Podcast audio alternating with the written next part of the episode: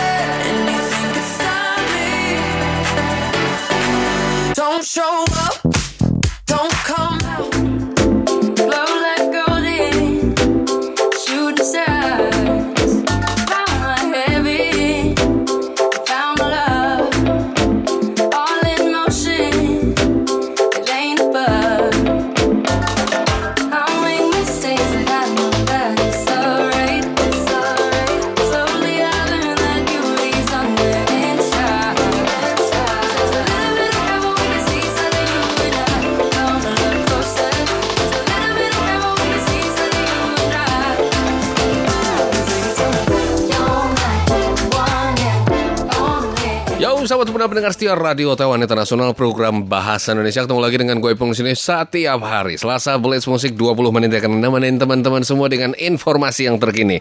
Oke, kalau muda di pekan ini juga kembali menjadi dingin ya. Padahal kemarin udah panas-panas banget kayak misalnya kemarin Sabtu ya kan terang benderang gitu matahari di mana-mana ya. Dan minggunya dingin lagi jadi hujan lagi untuk Taiwan bagian utara ya. Semoga teman-teman terus jaga kesehatan tubuh ya tetap fit, ingat harus terus berolahraga. Biar kata simple, biar kata sebentar yang penting ada geraknya kalau mudanya. Tapi intensitasnya tuh gak harus tinggi ya. Ja- dijaga terus karena belakangan ini juga lagi banyak wabah-wabah ya.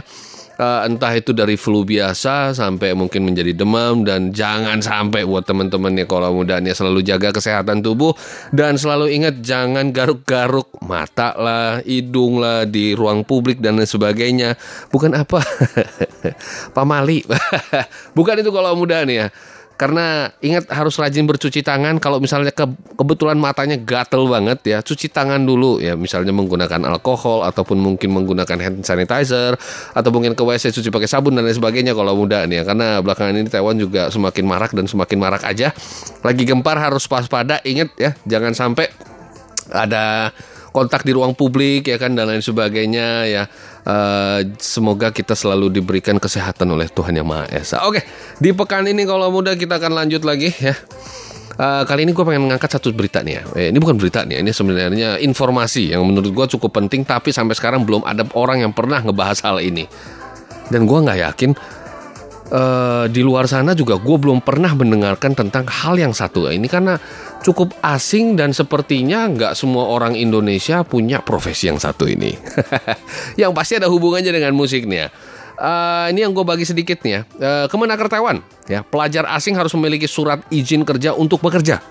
Pelanggar ya akan didenda maksimal 150 ribu NT dolar berapa tuh? Berapa juta ya? Eh, 40 40 40 ya 60-an juta lah ya kira-kira lah kalau muda nih 60 sampai 70-an juta rupiah ya. Mahal banyak loh ini loh. Dan kenapa gue bahas ini? Karena menurut gue ini adalah satu pembahasan yang cukup unik di mana teman-teman kita yang dari Indonesia ya. Orang-orang Indonesia yang kebetulan sekarang berdomisili di Taiwan entah profesinya apa ya. Ada yang pelajar lah ya kan.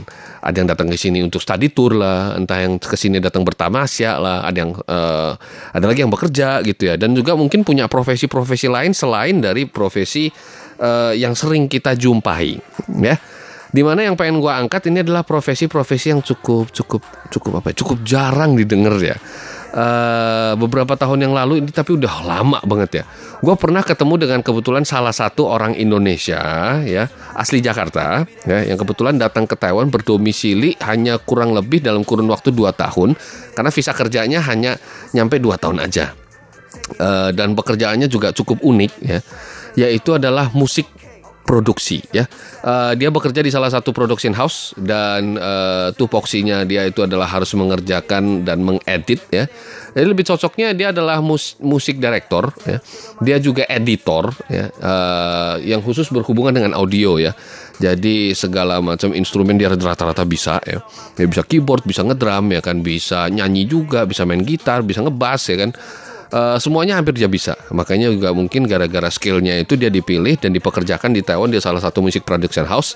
Dan dipekerjakan sebagai music director ya. Uh, music director itu mungkin per case ya. Biasanya ada beberapa case misalnya uh, kayak oh artis mau bikin single, uh, nyarinya dia mungkin ntar ntar di ya diwawancara lah, ngobrol lah, uh, lagunya mau seperti apa dengan warna yang kayak apa, referensinya apa, uh, mau buat berapa lama, entah itu single, entah itu extended play, ya kan, entah itu LP, entah itu satu album dan lain sebagainya. Dan menurut gue profesi yang seperti ini yang cukup unik, yang terkadang uh, saking uniknya sampai apa ya uh, jarang banget diperhatikan oleh orang-orang lain ya. Kenapa gue pengen ngangkat ini kalau mudanya? Karena kita akan lanjut ke bawah ya. Uh, semua orang asing yang ingin bekerja di Taiwan yang belum memiliki izin kerja itu harus melaporkan dirinya dan meminta permohonan izin kerja dari Kementerian Tenaga Kerja sebelum mulai bekerja. Ini penting banget ya. Dan harus mendaftarkan diri entah itu secara online ataupun datang langsung ya. Datang langsung ke eh, ada satu ini kalau mudahnya. Ini ada satu ada satu instansi yang khusus menangani hal ini. Dia itu adalah uh, workforce workforce aduh bahasa Inggris gua. Workforce work aduh kenapa gua hari ini ya? Workforce ya. Development Agency Ministry of Labor. Ingat buat teman-teman yang kebetulan sekarang datang ke Taiwan itu uh, mungkin entah itu sekolah ataupun mungkin bekerja di salah satu instansi dan lain sebagainya. Di mana teman-teman mungkin punya pekerjaan sampingan.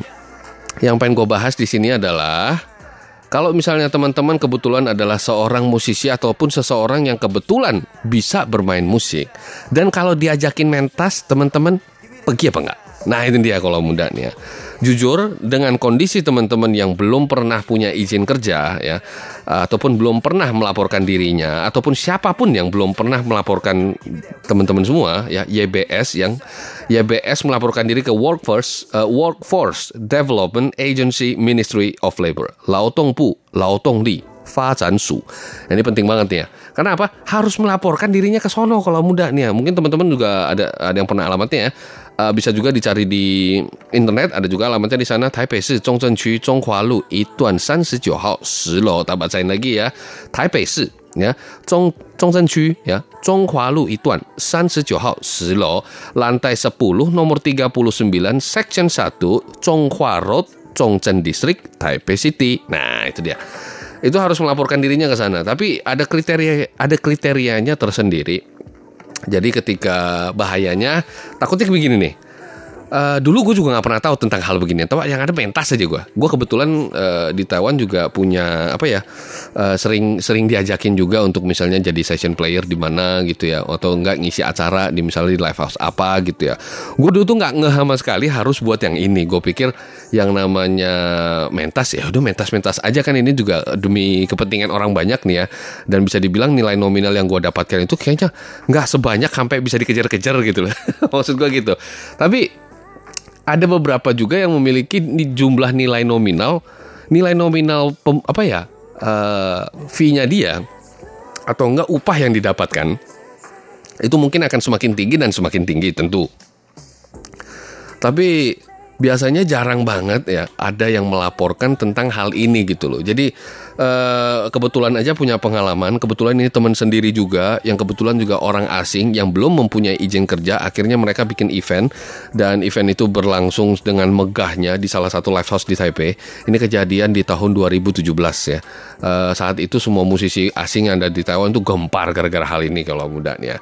Dan pada saat itu juga maka maka banyak orang di Taiwan yang kebetulan musisi dan uh, statusnya sebagai orang asing berbondong-bondonglah mereka ke Workforce Development Agency ini untuk meminta izin kerja untuk bermusik ya. Dan juga teman-teman di sini uh, gue ingatkan lagi yang kebetulan berdomisili di Taiwan ya, yang memang punya side job ataupun mungkin bisa ngisi-ngisi acara dan lain sebagainya gitu ya.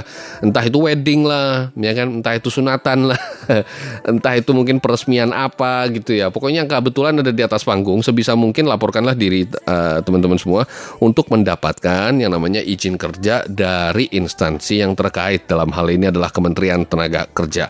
Dan bisa melakukan juga prosedur online nih ya. Jadi prosedur aplikasi online ini sederhana dan memiliki instruksi baik dalam bahasa Mandarin maupun juga bahasa Inggris ya.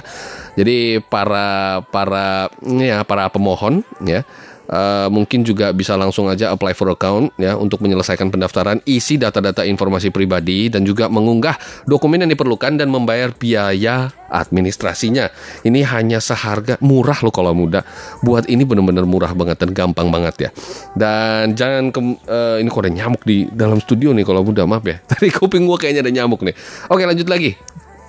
Dan ketika teman-teman harus mengajukan aplikasi ini ya bisa dengan tertulis, bisa juga melakukan uh, lapor diri secara online. Dan kemudian juga bagi instansinya, instansi uh, Departemen Tenaga Kerja Taiwan ini juga akan ya mendapatkan uh, surat permohonannya. Dan juga mereka akan menyortir. Dan juga mereka akan melakukan screening ya apakah orang ini berhak mendapatkan surat izin ataupun tidak. Tidak semua uh, bagi teman-teman yang memiliki apa ya uh, yang belum memiliki ARC hanya memiliki visa aja ya itu juga perlu aplikasi yang sangat berbeda ya. Uh, pelajar pelajar juga ada jamnya jadi nggak semua pelajar di Taiwan ini bisa mengisi acara ataupun ngegig yang maksud gue di sini ya uh, misalnya punya sidekick lah, misalnya punya job di mana apa segala macam, nggak semua pelajar itu bisa mendapatkan kesempatan untuk yang ini. Setahu gue ada lagi perbedaannya. Kalau misalnya mungkin di tahun ketiga atau misalnya di semester ke-6 atau uh, mereka ada parameternya sendiri kalau muda. Jadi mungkin lebih jelasnya lagi bisa langsung ditanyakan ke Kementerian Tenaga Kerja Taiwan ya dan uh, setelah dilaporkan, setelah mereka screening kalau lolos, mereka teman-teman juga akan diberikan kartu untuk kartu pengambilan yang namanya kartu izin kerja yang sesuai dengan pasal 51. Dan di atasnya sudah tertulis jelas tuh uh, kartu izin kerja ya uh, yang yang eh gua ambil punya gue dulu nih kalau muda nih. Jadi ini cukup seru nih bilang kalau muda. Menurut gua ini pengalaman yang yang yang menurut gua harus di-sharing karena uh, dibilang banyak juga enggak Dibilang sedikit juga enggak kalau mudahan ya. Oke, ini yang punya gue nih ya kalau mudahan ya. Work permit for foreigners ya in accordance with artikel nomor 51 of Employment Service Act. Nama gua ya, asalnya dari mana, jenis kelamin ya. Terus di juga ada nomor formulir pendaftaran ataupun nomor kartu ya. Terus di, di, di atas juga tertulis nomor paspor gua dan juga nomor uh, eh, APRC gua di atasnya tertulis seperti apa. Dan ini tidak ada masa berlakunya. Jadi untuk seumur hidup ya. Uh, dan dikeluarkan oleh Ministry of Labor.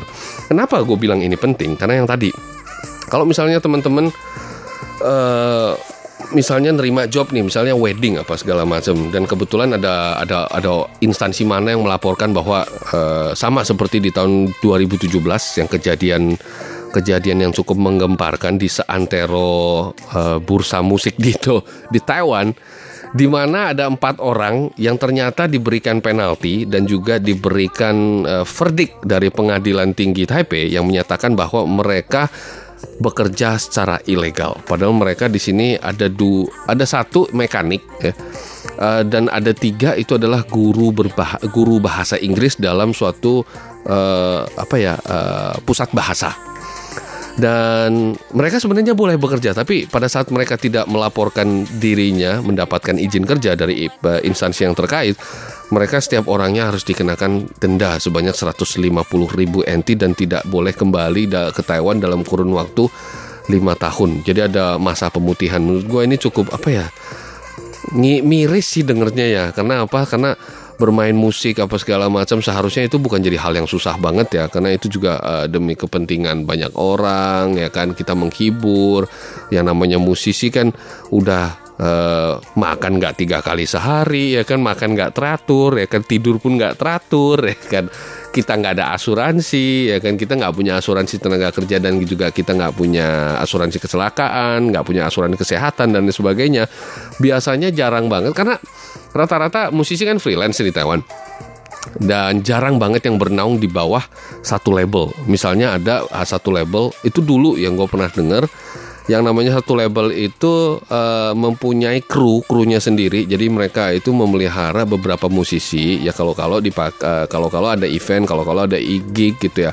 Kalau nggak ngebuat lagu dan sebagainya. Tapi di mana yang namanya sekarang proses rekaman itu rata-rata udah terjadi di rumah ya kebanding datang ke studio dan harus ngabisin banyak uang di sana, uh, makanya apa ya profesi seperti ini terdegradasi di Taiwan khususnya ya. Dulu gue sering banget ta- tahu eh, kenal beberapa studio kalau nggak label yang memang punya beberapa musisi yang di bawah nama mereka. Jadi ada di bawah naungan dari label tersebut.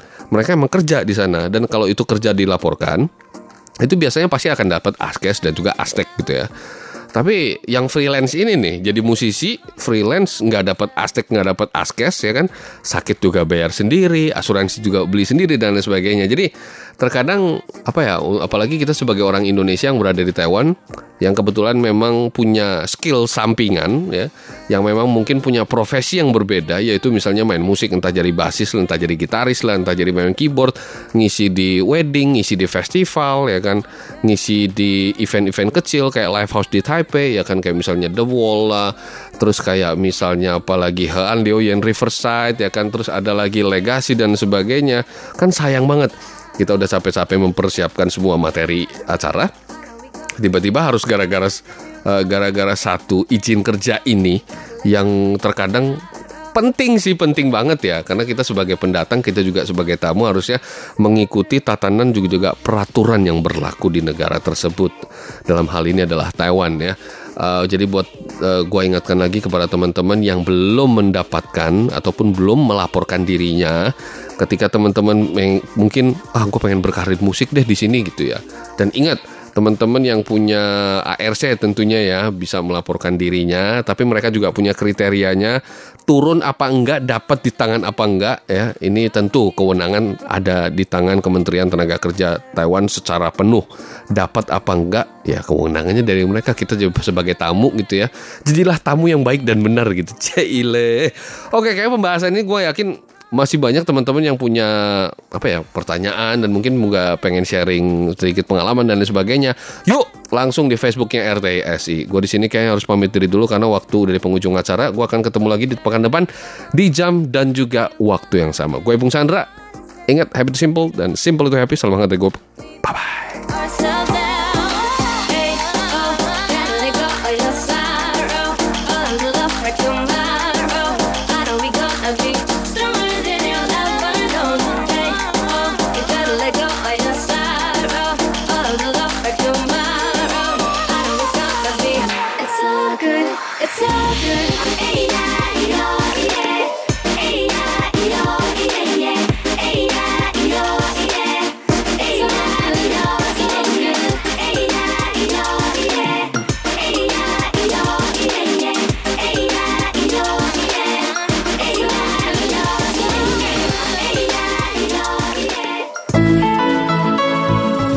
Pendengar sekalian, jangan ketinggalan. Ikuti terus siaran dari RTI Radio Taiwan Internasional.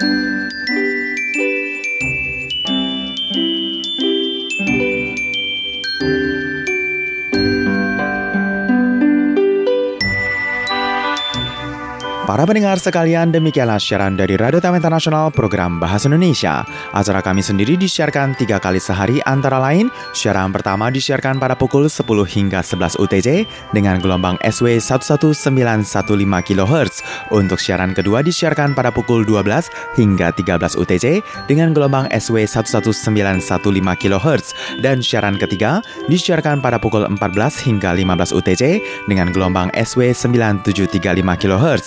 Untuk acara hasil kerjasama dengan Kementerian Ketenagakerjaan Taiwan disiarkan setiap hari Kamis pukul 20 hingga 21 waktu Taiwan dengan gelombang MW 1422 dan siaran ulangnya disiarkan pada hari Jumat pukul 8 hingga 9 waktu Taiwan dengan gelombang MW 1422. Guna memudahkan pemantauan siaran dari RTI, silahkan mengunduh aplikasi Radio Taiwan Internasional di dalam gawai dan juga gadget Anda. Jangan lupa untuk menambahkan fanpage Facebook RTSI.